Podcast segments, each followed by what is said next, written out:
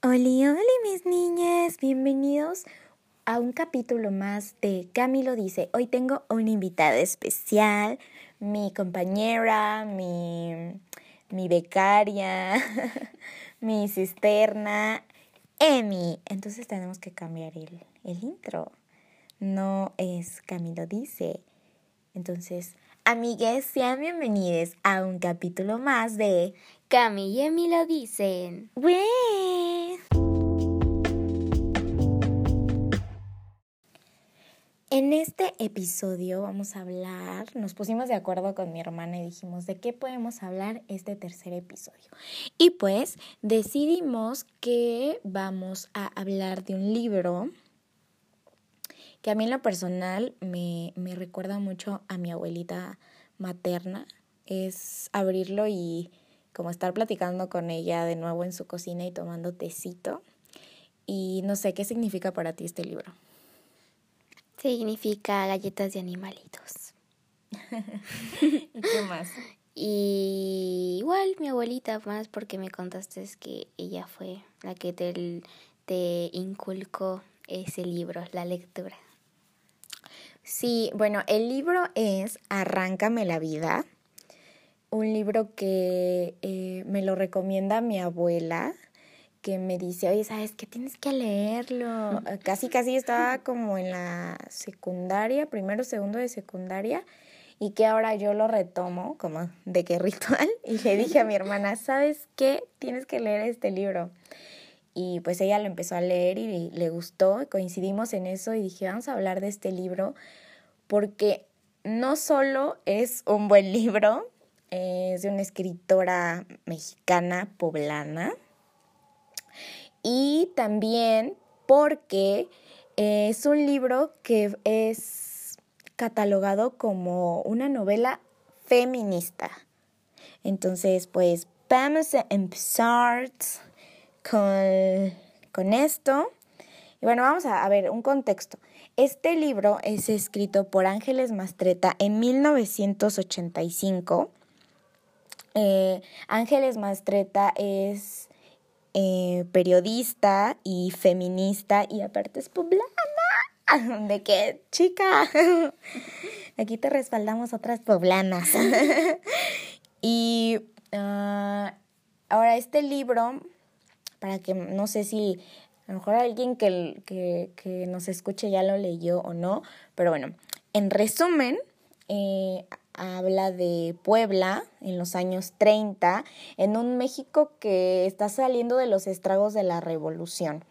Y nos habla de Catalina, nuestro protagonista, que es una chavita que crece a lo largo de la novela, pero se casa con un general que llega a ser presidente, gobernador, gobernador, gobernador de, de Puebla y luego tiene ahí un amorío por ahí pues, con un muchacho de, de Bellas Artes. De Bellas Artes ¿Cómo se llama, Emi? Eh, eh, Carlos Vives, amiga. Se me va, se me va, se me va la onda. No soy tan buena con los nombres. Ay, amiga.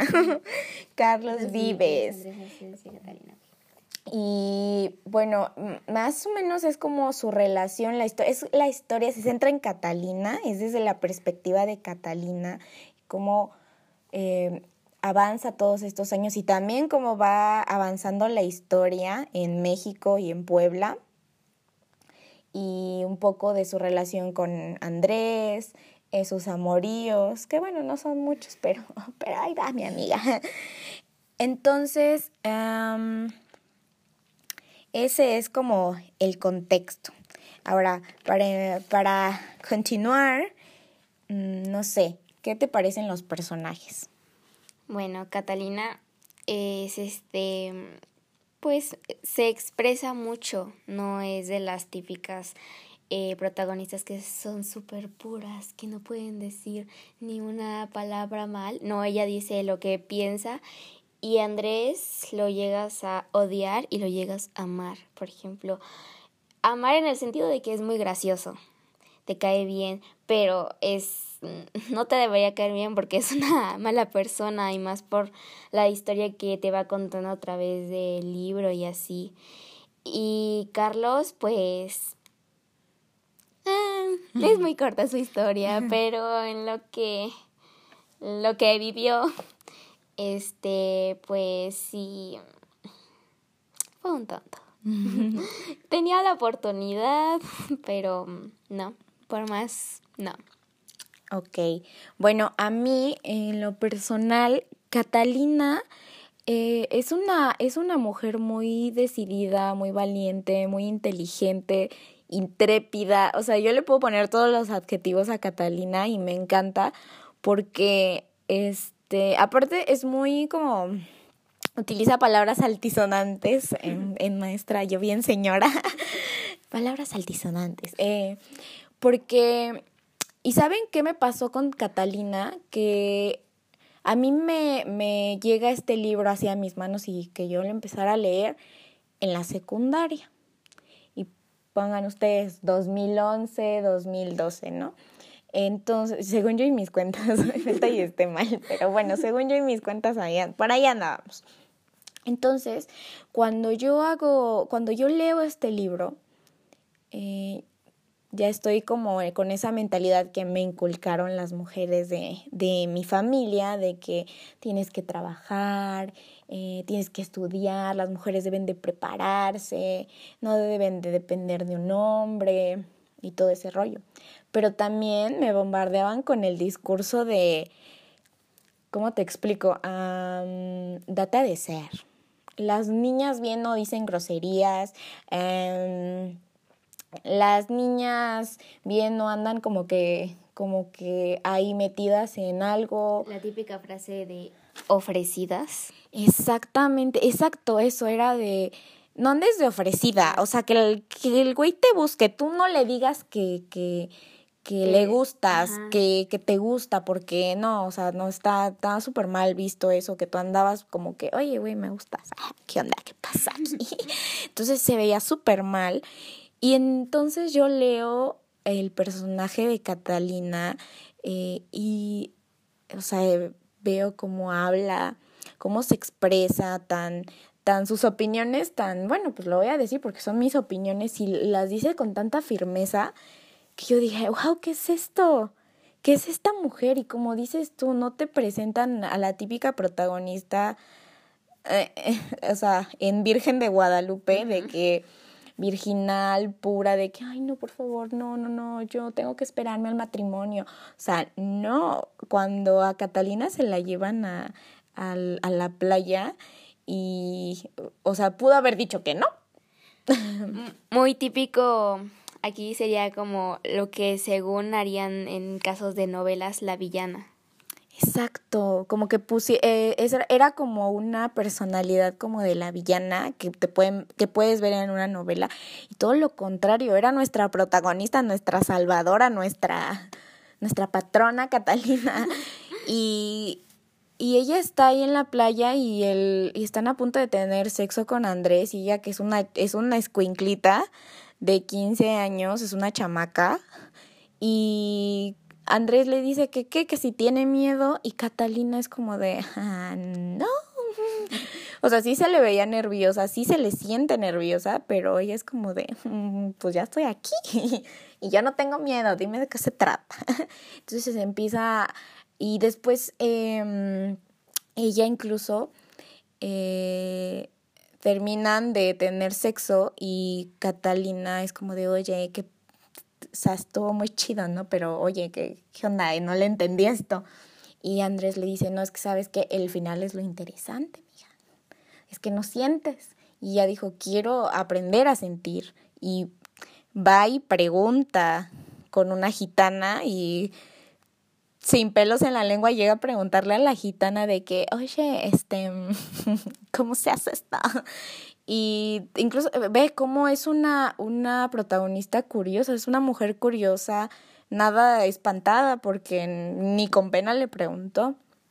Luego algo con Andrés me pasa lo mismo que a ti, que Andrés para mí es esa persona que amas y odias pero yo siento que es, me justifico diciendo que es como es la perspectiva de su mujer, de su esposa, de, de la que alguna vez estuvo enamorado de él, por eso nosotros lo vemos así como de, ay, eres un maldito, pero te amo, pero te queremos, te queremos, pobrecito. Eh, no, de hecho nunca lo justificas y nunca dices, pobrecito Andrés, siempre es como de, ah, pues, te lo merecías, te lo merecías, pero, pero también está ese punto en donde te hace reír. Cuando dices, ¿cómo odias a esta persona? ¿Cómo, cómo lo odio? Es de esas personas que por más que sean los peores del mundo, su carácter es muy bueno, es muy divertido, que te hace como de, ¡Ah, me caes muy bien. Me, me hace reír. Ven, siéntate aquí a mi lado y cuéntame, ¿qué, qué opinas? Es alguien de, que, de quien me gustaría escuchar su opinión, ¿sabes? Porque quiero saber qué diría acerca de las cosas. Aparte de que fuera de cómo era, era muy sincero en algunas cosas y era como de, ay, ¿qué estuviste haciendo estos 15 años? Sí, exacto. Sí, cierto. Ah, también cuando bueno, pero ahorita hablamos de las, de las partes que más nos gustaron del libro, ¿ok? Sigo con mi Carlos, que, que su tiempo muy cortito con Catalina, pero fue nuestra revancha porque, o sea, imagínense, a Andrés Asensio engañando constantemente a Catalina de que él tenía un chingo de mujeres, de que Eulalia era la virgen, con la sonrisa de virgen y que se había muerto y tenía un buen de mujeres. Y Catalina era como de, ay, me las vas a pagar, me las vas a pagar. Y de la nada pues llega Carlos, que bueno, hay otro amor por ahí, pero no cuenta. No, no cuenta. Em, y es como de, sí, sí, al fin. Y después es como de, no, no, ¿qué pasó aquí? Pero yo siento que Carlos nunca quiso a Catalina mucho. O sea, era como de que se querían, pero no a tal grado de amarla ni de decir así como de vámonos, dejemos todo y nos vamos de aquí.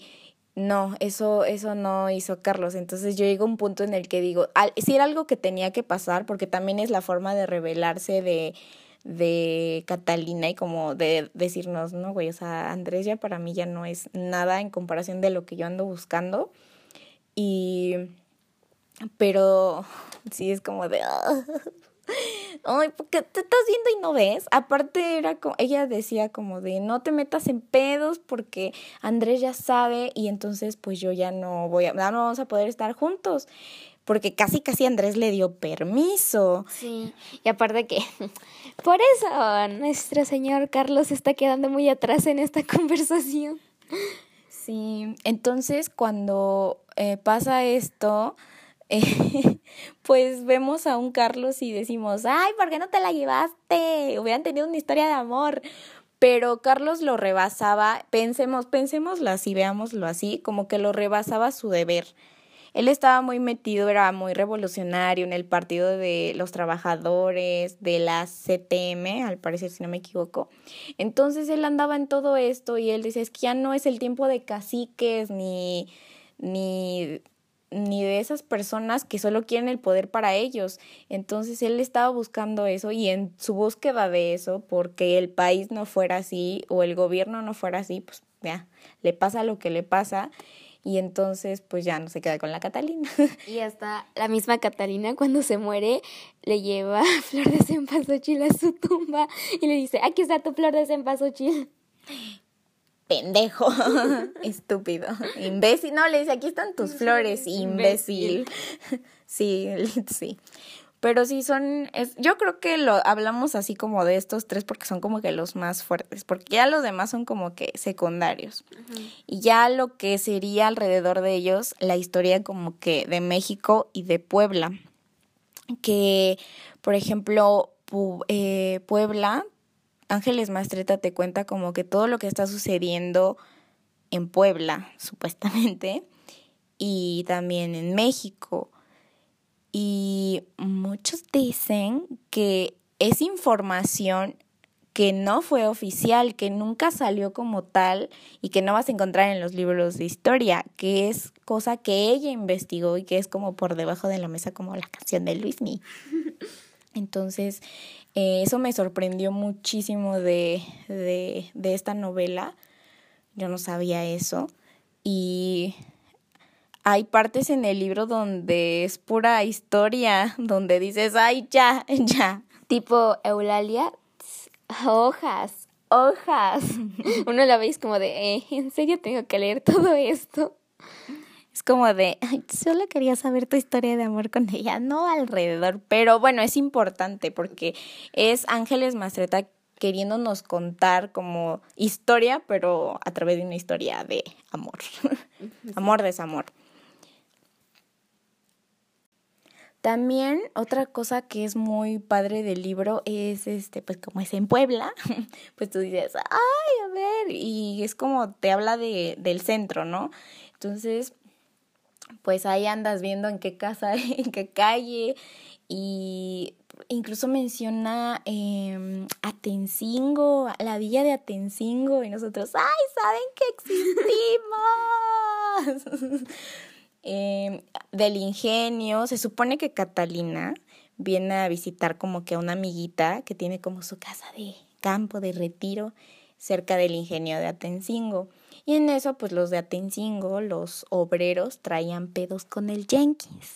No sé si los de Atencingo sepan eso, pero es muy importante. Y mencionan a Dolores Campos Ponce, que no la ponen como tal, pero ponen su nombre de Lola la agrarista. Y la menciona Andrés, la menciona este Catalina también, se la menciona Andrés. ¿Y a ti qué te gustó de lo de Puebla y de lo de la historia de México? Pues me gustó que hablaron de, de, Bellas Artes y de que aquí el señorito tonto tocaba y me gustó porque te muestran eh, la perspectiva del lugar y más como que puedes viajar, imaginarte cómo era antes y como dices tú vas y es como de ah, aquí estaba, me siento muy importante. Sí, eh, eh, más como que te sientes conectada con, con, con novelas que hablan como de los lugares que donde tú vives, que tú conoces, te identificas y dices, ay, yo andaba por ahí. También eso me pasa con la novela de El Zarco, de Ignacio Manuel Altamirano, que es en, de Morelos. Entonces, cuando es Morelos, yo de, ah, ay, Morelos. Entonces, cuando eh, cuando estoy con Arráncame la vida es como de, ay, Puebla, ay, Atencingo, Dolores Campos Ponce. Uno siente que saben que existe uno.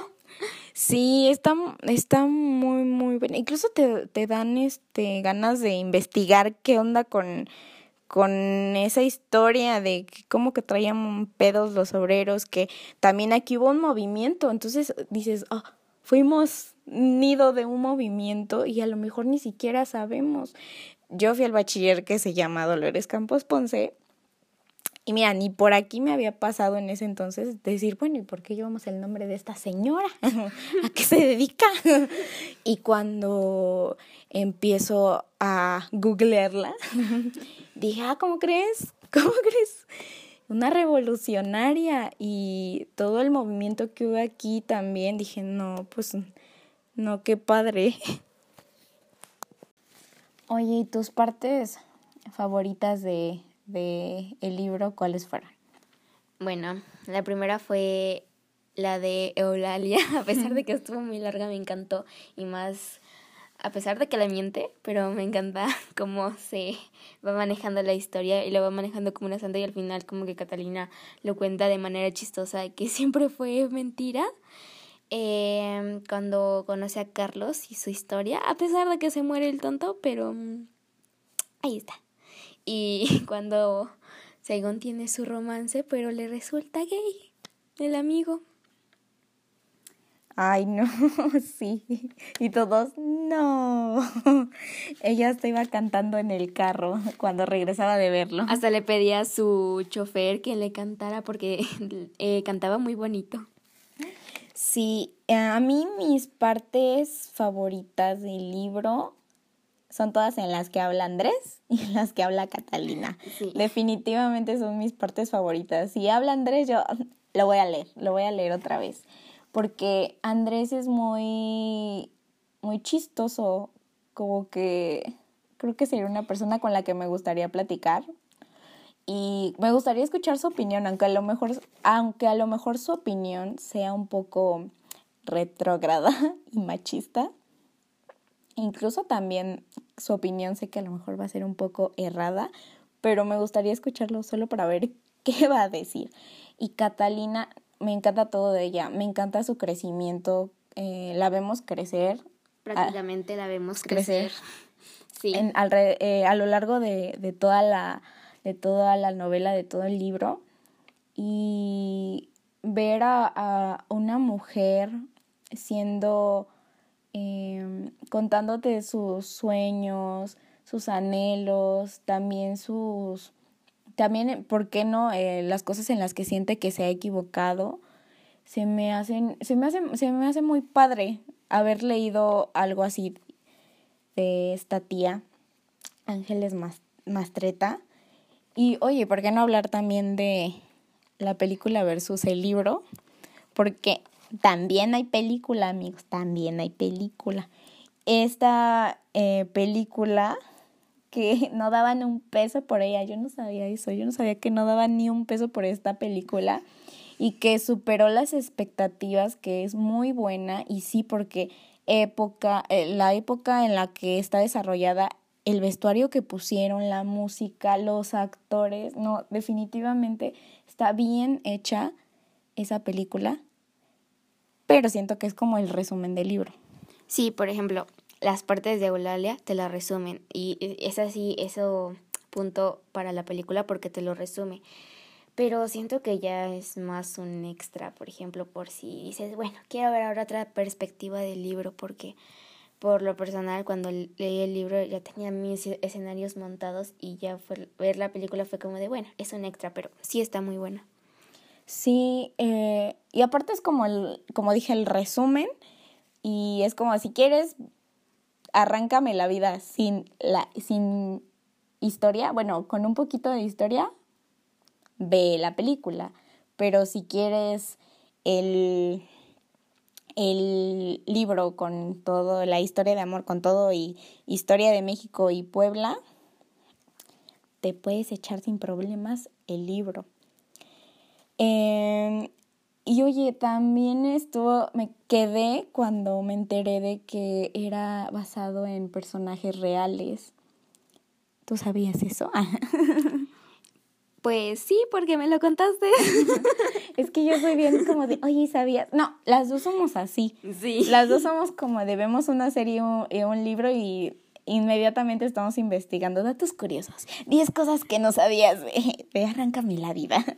Nada más eh, empecé a ver una serie y al minuto uno ya estaba investigando en YouTube todo, todo. Por eso se enteró de la muerte de Tony Stark, la tonta, antes de tiempo.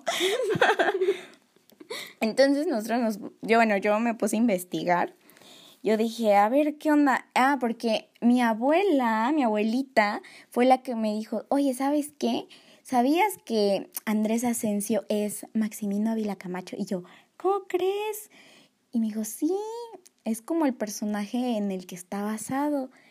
Y yo, ah, entonces me puse a investigar y sí, en realidad Catalina, eh, el, la persona en la que está inspirada Catalina es Bárbara Margarita Ricardi, esposa de Maximino Ávila Camacho, que slash Andrés Asensio, que su hermano fue presidente de la República, presidente de México, Manuel Ávila Camacho, que en, en slash en el libro es Fito, el panzón. El panzón.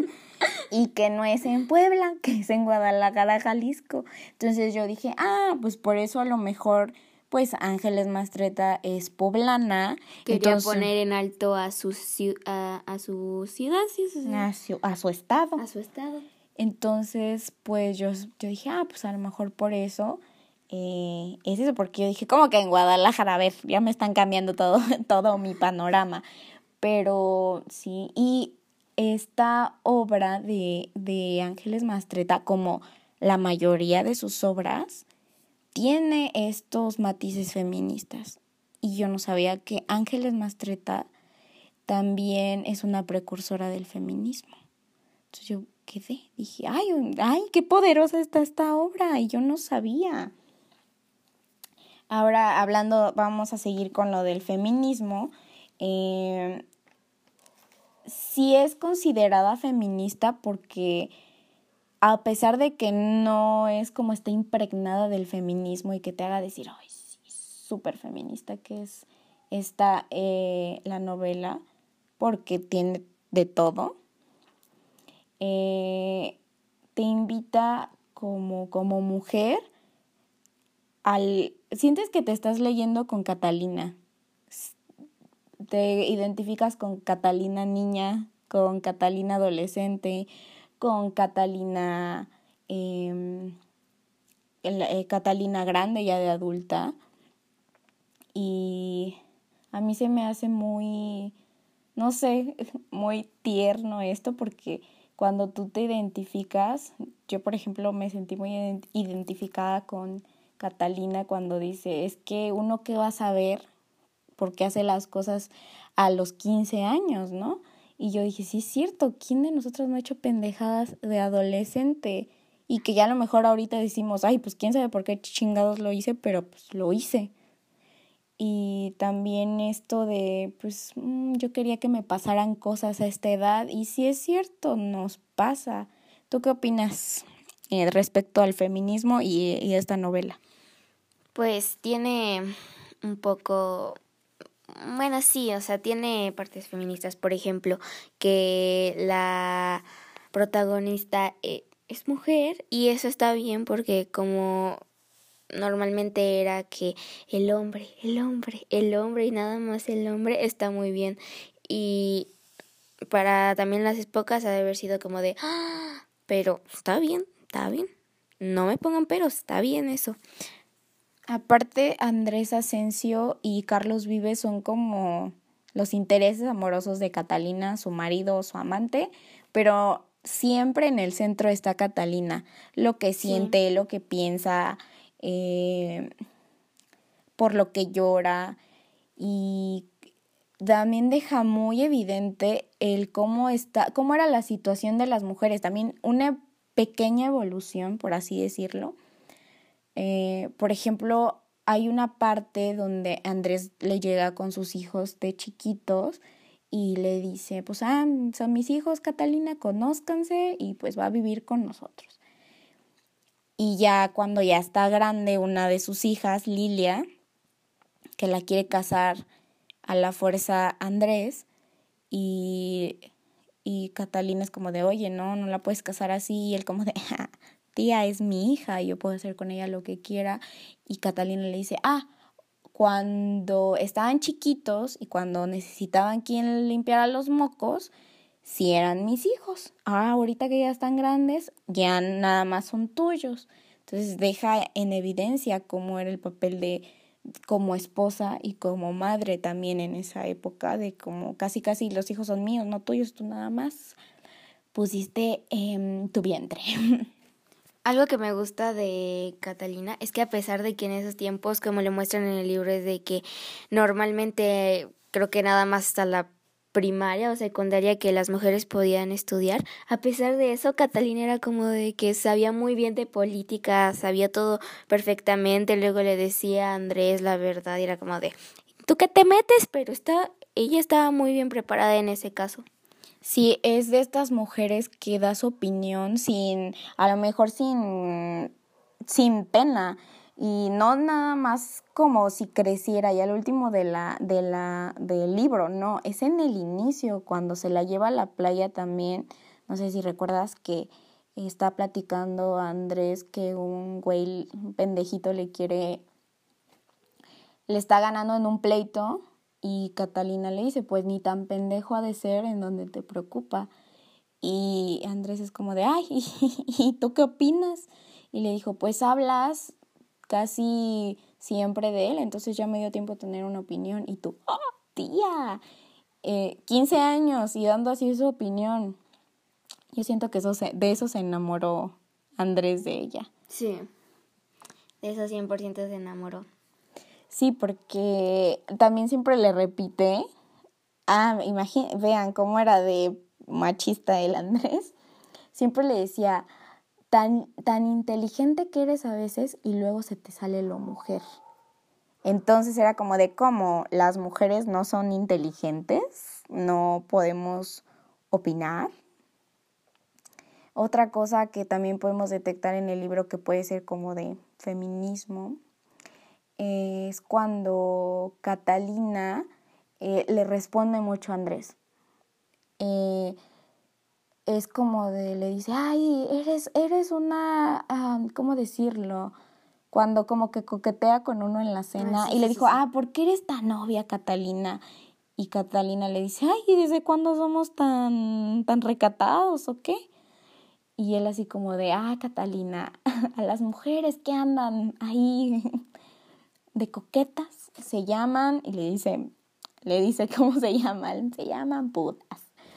Y Catalina le dijo, mm, me voy a dar un baño de agua fría. o sea, para esa época, los años 30, imagínate, le, le decía eso a Andrés y sabía también cómo manejarlo, sabía sus puntos débiles y, y hacía, hacía cualquier cosa para también ella conseguir alguna de, de, las cosas que ella quería. Otra cosa que también puedo detectar en, en Catalina, que es nuestro personaje más fuerte, más como podría decirlo como feminista, es sobre la, el cliché de la maternidad. Catalina es como de Mm, sí está con sus hijos, pero no, no se jacta de tener una, una maternidad abnegada, la típica mamá. Y mm, lo, no, lo, no lo refleja como algo malo, de hecho es como de, bueno, no, no, no te lo pone en mal plan. O sea, es como de que, bueno, es entendible, y más porque era una niña. Sí, era como de, ah, quiero a mis hijos y estoy para ellos y y pero ya no quiero, ella decide no vivírsela pegada a sus hijos más porque sabe que no eran completamente de ella y, y que en algún punto ellos iban a ir.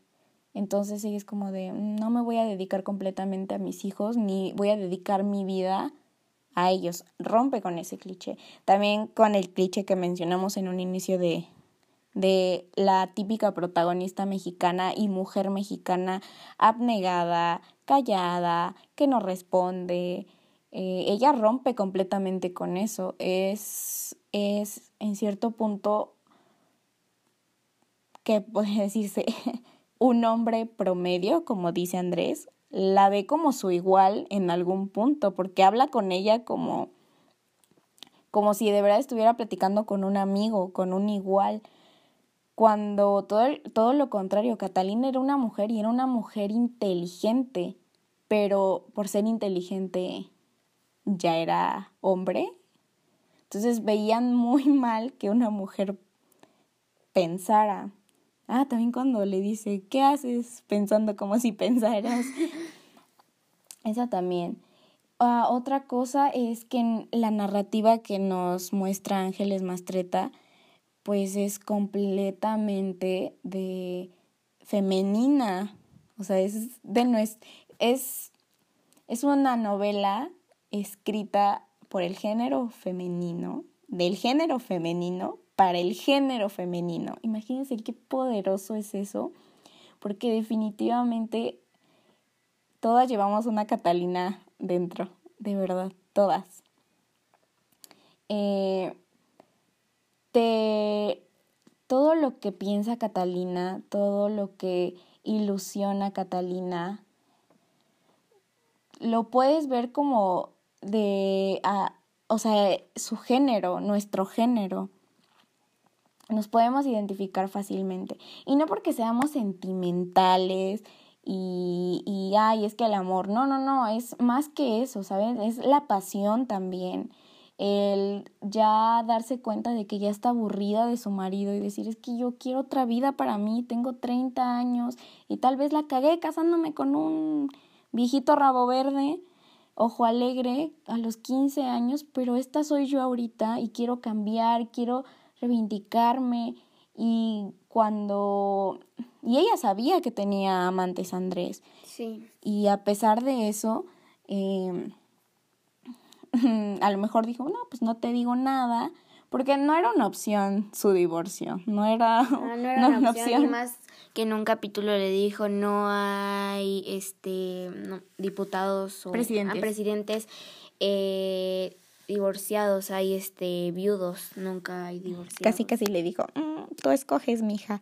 Y pues, y aunque ella le dijo, ¿sabes qué? No tengo miedo. Dijo, miedo nunca, miedo no te tengo. Y él, pues, y miedo nunca me has tenido. Entonces, eh, esa narrativa que nos manejó Ángeles Mastreta como para nosotras, que cualquier género siento que lo puede leer y que puede disfrutarlo, pero definitivamente es muy poderoso para las mujeres. No sé si quien lo haya leído piense de esa forma, que también es válido si es o no es feminista, si lo piensan así, si es o no, porque también tiene matices machistas y Andrés es el referente del machismo y la misoginia, que, por ejemplo, yo cuando digo, ay, es que pinche Andrés, me encanta Andrés, digo, no me debería de encantar porque es definitivamente la representación del, de, de lo que no debe ser.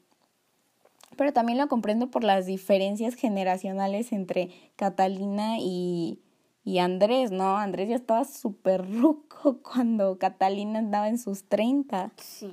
Entonces ya era como de que ya Liz ya tenía un pie en el pozo. y bueno, yo creo que con esto daríamos por terminado este capítulo. Nos interesaba mucho y teníamos muchas ganas de hacer sobre este libro porque tanto significa mucho para mí como para mi hermana.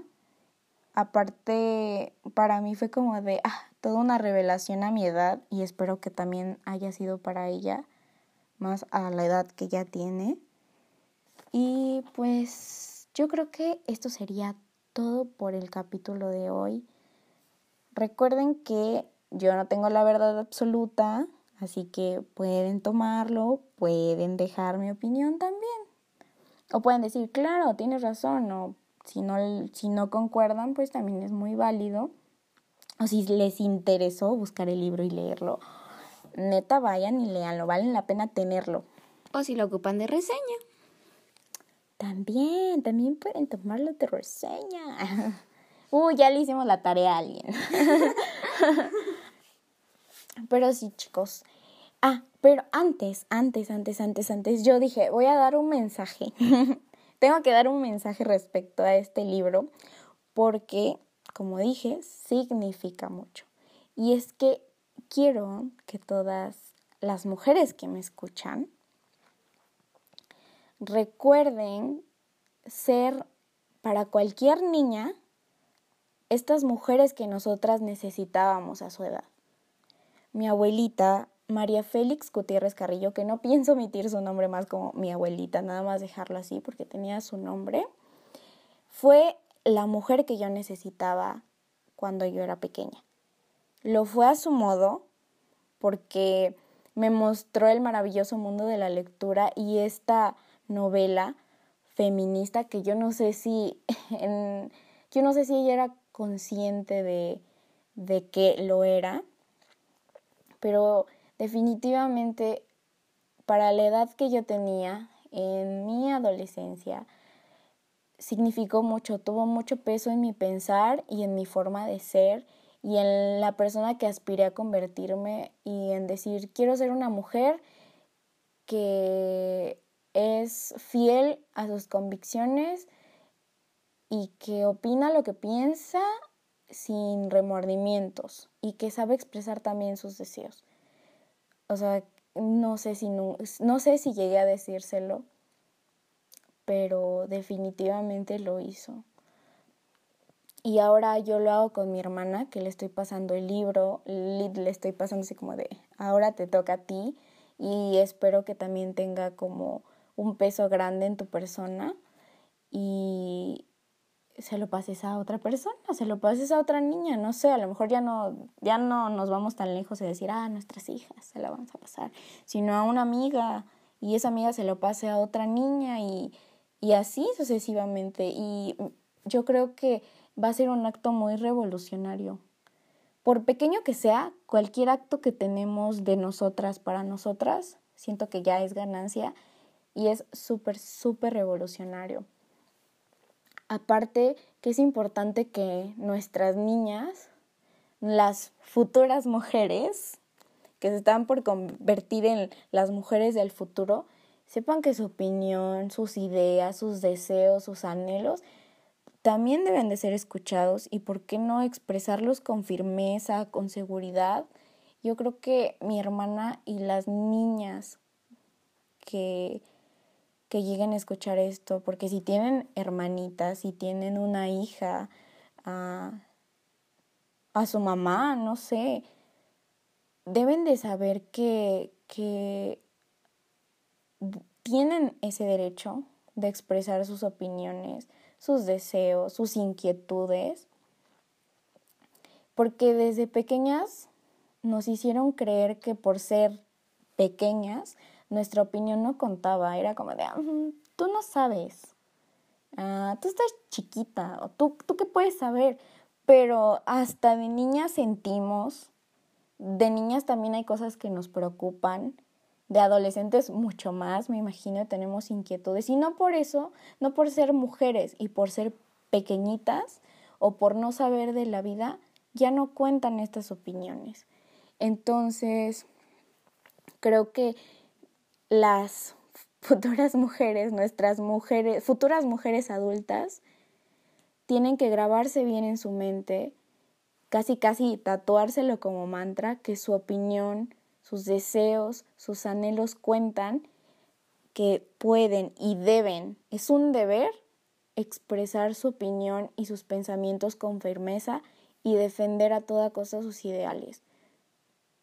Eso nos hizo falta a algunas escuchar. Y pues nada, nos pusimos muy muy filosóficas al último, pero de verdad hay libros que valen la pena, incluso las películas, esta película también vale la pena la película. Véanla y lean el libro. Y si no, pues escuchen esta reseña. y gracias por escucharme otra vez. Tal vez este es un podcast muy diferente porque fue más como de plática, de qué nos pareció, como de nuestra opinión. Pero ojalá y alguien diga, ah, voy a leerlos.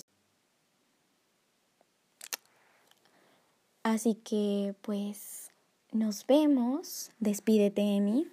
Nos vemos, eh, cuídense, usen cubrebocas, les mando un saludo a la chef Emiliana. Así, ah, es que también mi hermana tiene su canal de chef Emiliana. Sube cada que quiero, pero bueno. Nos vemos, cuídense mucho, usen cubrebocas, como dice Emips. Y pues nada, sigan escuchando. Y nos vemos. Nos vemos, nos vemos, nos vemos en el próximo. Adiosito.